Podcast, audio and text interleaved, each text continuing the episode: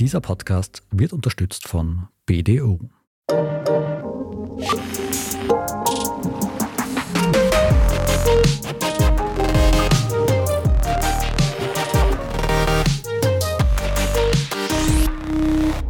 Willkommen zu Lohnt sich das? Der Standard-Podcast über Geld. Seit Jänner gibt es für Anlegerinnen erstmals die Möglichkeit, über einen ETF in die Kryptowährung Bitcoin zu investieren, zumindest in den USA. Was das bedeutet, welche Konsequenzen das auch für uns in Europa hat und wovon der Bitcoin-Kurs in Zukunft profitieren könnte, das klären wir in der heutigen Folge von Lohnt sich das? Der Standard-Podcast über Geld. Mein Name ist Michael Windisch und bei mir zu Gast ist Andreas Danzer. Er ist Wirtschaftsredakteur beim Standard. Hallo Andi. Servus Michael, danke für die Einladung. Bevor wir uns aber in die nicht immer leicht zu durchschauende Welt der Kryptowährungen begeben, abonniert uns noch schnell auf Spotify, Apple Podcasts oder wo auch immer ihr Podcasts hört. Dann seid ihr immer die Ersten, die eine neue Folge hören können. Andi, in den letzten Monaten war ja sehr viel davon die Rede, kommt jetzt der Bitcoin-ETF, kommt er nicht. Anfang des Jahres hat dann die US-amerikanische Börsenaufsicht tatsächlich sogenannte Spot-ETF auf den Bitcoin zugelassen. Jetzt erklär uns einmal, was so ein Bitcoin-ETF eigentlich kann und soll. Ja, also ich würde vielleicht ein bisschen davor ansetzen und zur Erinnerung nochmal darauf eingehen, was ein ETF eigentlich ist. Ein ETF, das steht für Exchange Traded Funds. Und so ein ETF macht es möglich, dass man schon mit kleinen Beträgen in zahllose Aktienunternehmen oder auch ganze Märkte investiert. Und das geht deswegen, weil ein ETF einen gewissen Aktienindex nachbildet. Also eine Art Sammlung von Aktien oder ganz heruntergebrochen, wenn man will, sozusagen eine Art Einkaufswagen, mit gewissen Aktien drin. Nur, dass dieser Einkaufswagen eben dann an der Börse gehandelt wird.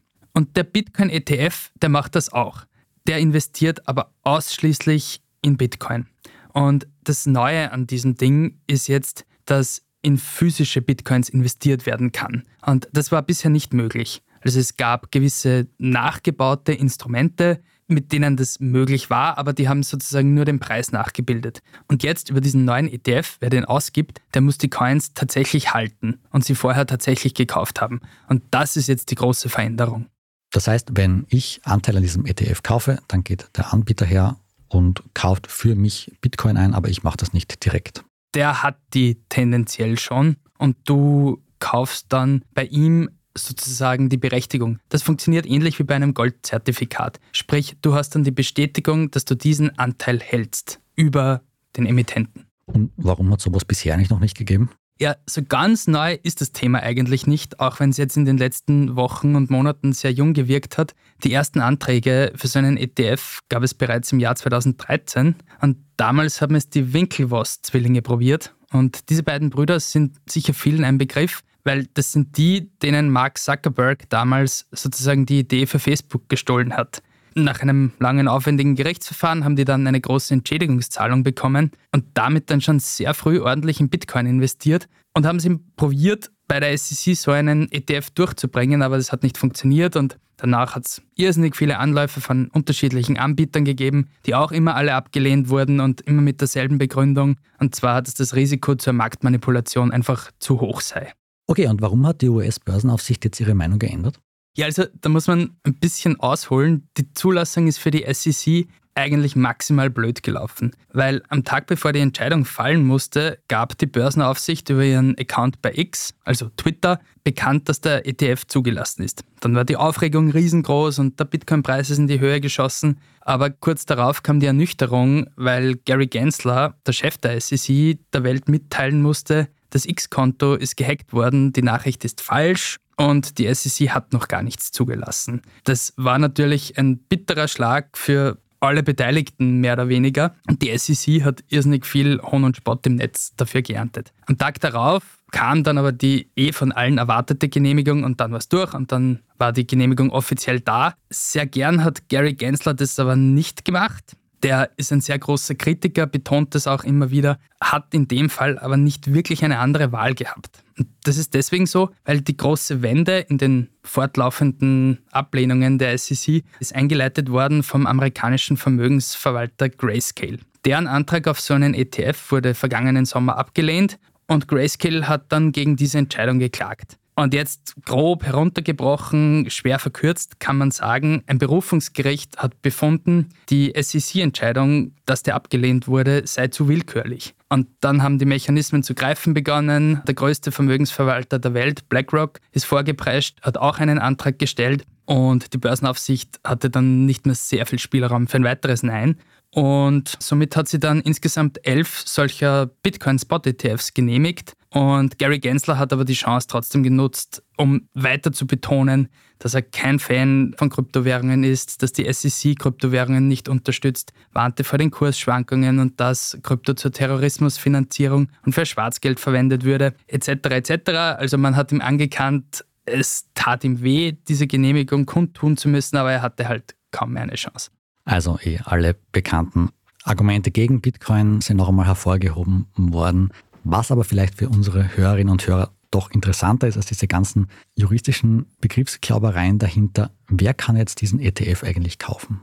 Im Prinzip jeder, der will. Das Entscheidende in dem Fall ist aber, dass jetzt große institutionelle Investoren wie Pensionsfonds, Family Offices oder Versicherungsgesellschaften auf einmal direkt in Bitcoin investieren können. Die durften das aus regulatorischen Gründen bisher meistens nicht. Und mit dem Sanctus der SEC ist diese Tür nun aber aufgegangen. Und da geht es jetzt um richtig viel Geld. Also angenommen, wenn jetzt die Windisch Danzer Investmentgesellschaft Klammer auf, die Gesellschaft gibt es nicht. gibt es nicht. Gäbe es sie und sie würde unser Journalistengehalt reinpumpen. Es wäre wie wenn der Hund den Mond anbellt. Aber bei diesen institutionellen Investoren, da geht es halt um Milliarden. Und das wird in Zukunft einen großen Unterschied machen. Und wie du eingangs schon erwähnt hast, diesen ETF wird es aber nur in den USA geben. Sprich für europäische Anlegerinnen oder Anleger, man könnte den Umweg über diverse Broker gehen und dann in den USA investieren, ist aber relativ umständlich. Mhm, okay. Und gibt es Aussicht, dass es sowas in Europa auch einmal geben wird? Nein. Also mit sowas braucht man in Europa auf jeden Fall zeitnah nicht rechnen, weil bei uns die Regulatorik ganz anders aussieht. Es gibt Vorschriften, dass ein ETF eine gewisse Diversifizierung haben muss und dass es sozusagen nicht nur aus einer Anlageklasse bestehen darf. Also das wäre nicht einmal theoretisch möglich. Also es müsste dann, wenn dann ein ETF aus mehreren Kryptowährungen sein, zum Beispiel. Da überfragst du mich jetzt, dann könnte es theoretisch gehen, aber das wäre wahrscheinlich in der Praxis wieder sehr kompliziert und es kommt ja darauf an, zugelassen wird ja sowas von den jeweiligen Finanzaufsichtsbehörden in den einzelnen Ländern, die aber auf europäisches Regelwerk angewiesen sind. Also sozusagen das jetzt im Detail durchzudeklinieren, da ist niemandem geholfen. Da verkraulen wir uns die Zuhörerinnen und Zuhörer. Und ob es mit anderen Coins möglich wäre, vielleicht möglich, aber darauf warten würde ich auch eher nicht. Die Mühlen in Europa malen also etwas langsamer. Bis ein Bitcoin-ETF hierher kommt, wird es also sicher noch eine Weile dauern, wenn es überhaupt passiert. Trotzdem können auch Bitcoin-InvestorInnen in Österreich davon profitieren. Wie? Das hören wir uns nach einer kurzen Pause an. Bleibt dran. Wusstest du, dass du durchschnittlich ein Drittel deiner Lebenszeit in der Arbeit verbringst? Bei BDO glauben wir, dass diese wertvolle Zeit nicht nur verbracht, sondern auch gelebt werden sollte. Wir wissen deine Stärke optimal einzusetzen und kennen den Erfolg unserer Teams. Denn Greatness starts with you. Finde jetzt deinen Traumjob auf karriere.bdo.at. Standard-Podcasts gibt es ja wirklich schon zu jedem Thema. Also fast jedem. True Crime. Thema des Tages. Lohnt sich das? Inside Austria. Serienreif. Besser leben. Rätsel der Wissenschaft. Edition Zukunft. Und, und, und. Aber nicht jeder hat die Zeit, das alles zu hören. Und manchmal möchte man sich einfach nur ein paar Minuten beschallen lassen. Ich bin Scholt Wilhelm. Und ich bin Margit Ehrenhöfer. Ab sofort bringen wir auch Highlights unserer Podcasts. Für zwischendurch, wenn mal weniger Zeit ist. Diese kurzen Ausschnitte nennen wir Shorts. So wie eine kurze Hose. Oder eine kurze Geschichte. Okay.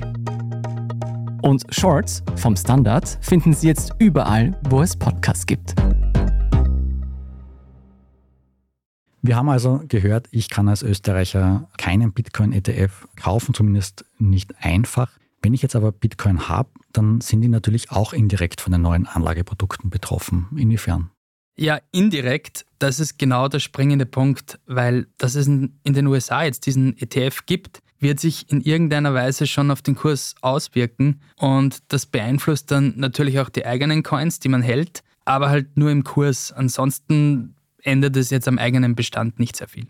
Eigentlich nichts. Ja. Jetzt unabhängig davon, ob ich als Europäer diese ETF jetzt kaufen kann, frage ich mich, warum sollte ich dich jetzt das eigentlich tun? Weil der ETF wird sich ja entsprechend den Bitcoin-Kurs bewegen, nämlich an, zumindest wird das angestrebt sein.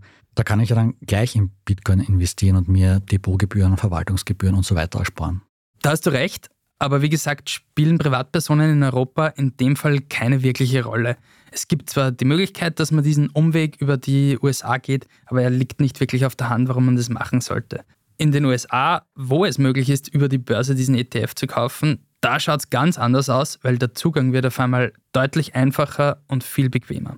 Bisher musste man Kryptowährungen in einem eigenen Wallet, Portfolio, Börse oder sonst wo halten und konnte es nicht mit seinen restlichen Anlageassets verbinden. Jetzt wäre es möglich, dass man das alles in einem Depot hält.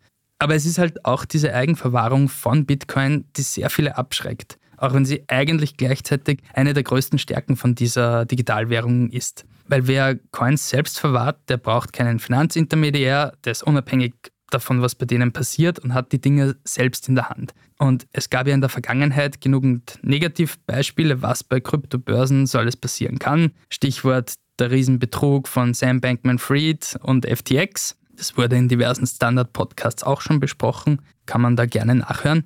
Und ja, der Zugang ist halt wirklich ein Thema, weil man muss sich damit befassen, wie man zu einem Wallet kommt, wo man die Coins halten kann, wie das funktioniert, wo bei welcher Börse man am besten einkauft etc. etc. Und sich einen ETF zu besorgen, das ist für die meisten relativ einfach, es ist ziemlich niederschwellig und das erhöht wahrscheinlich die Attraktivität für sehr viele Leute.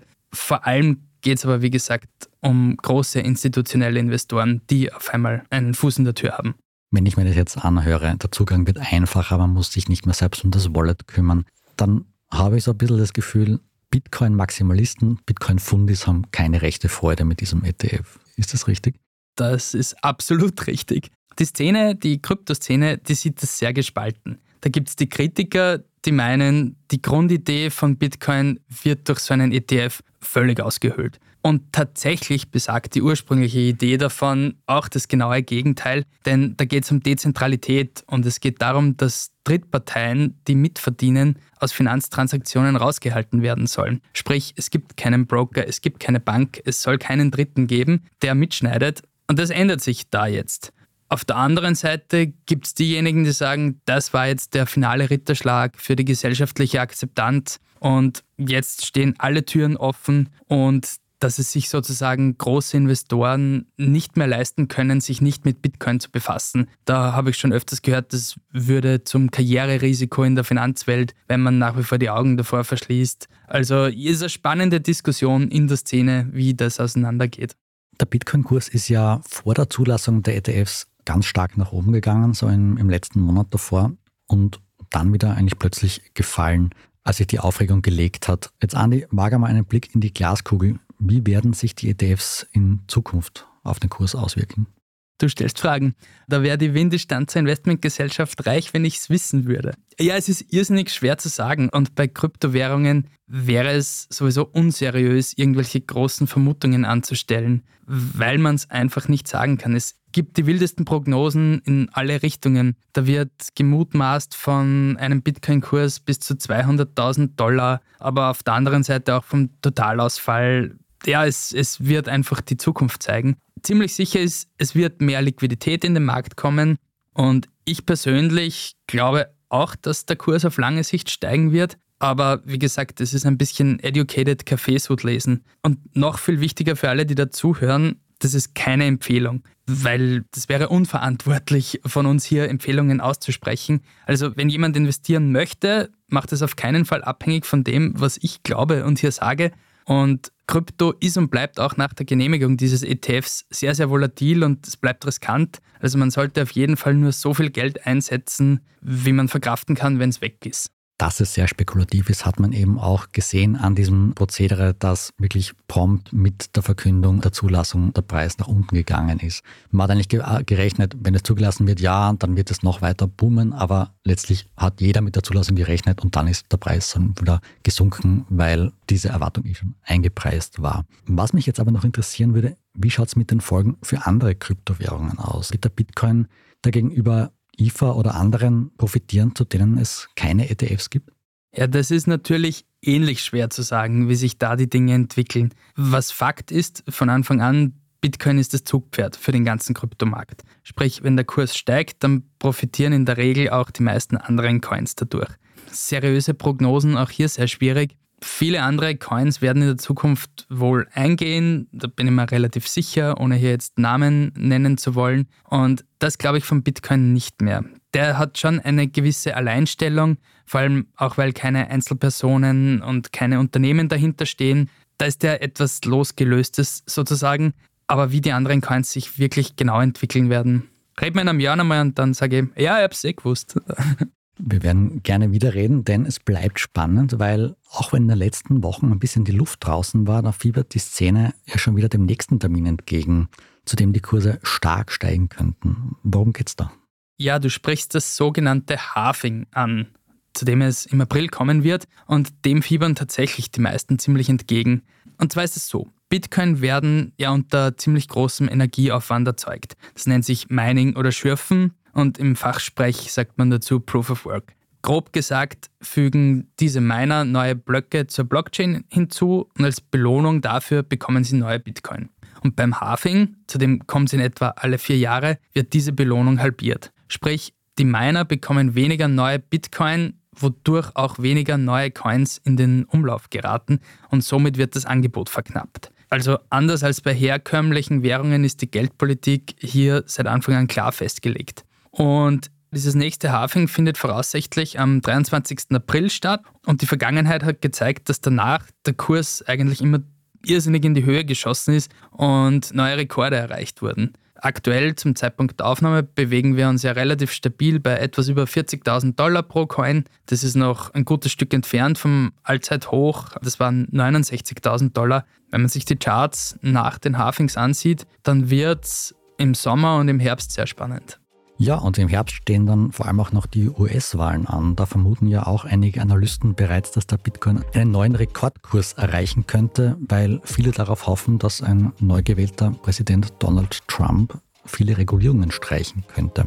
Aber ich glaube, dazu machen wir dann einmal eine eigene Folge, Andi. Das wird definitiv spektakulär. Ja, wir reden im Herbst weiter.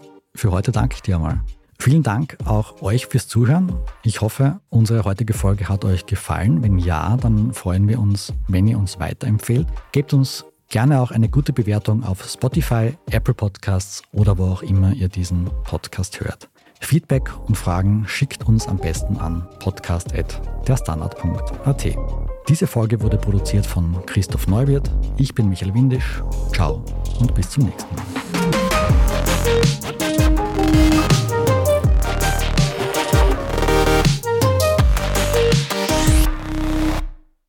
Wusstest du, dass du durchschnittlich ein Drittel deiner Lebenszeit in der Arbeit verbringst? Bei BDO glauben wir, dass diese wertvolle Zeit nicht nur verbracht, sondern auch gelebt werden sollte.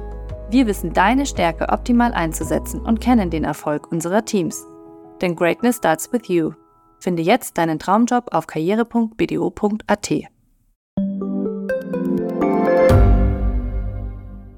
Ich bin die Franziska Ich bin der Martin. und wir wollen besser leben. Lohnt sich 10.000 Schritte zu gehen jeden Tag? Ist das Großraumbüro wirklich so schlecht wie sein Ruf? Spoiler, ja. Bringt's was, Intervall zu fasten? Wir fragen die, die es wirklich wissen und probieren es auch gleich selber aus. Bei Besser Leben, jeden Donnerstag eine neue Folge.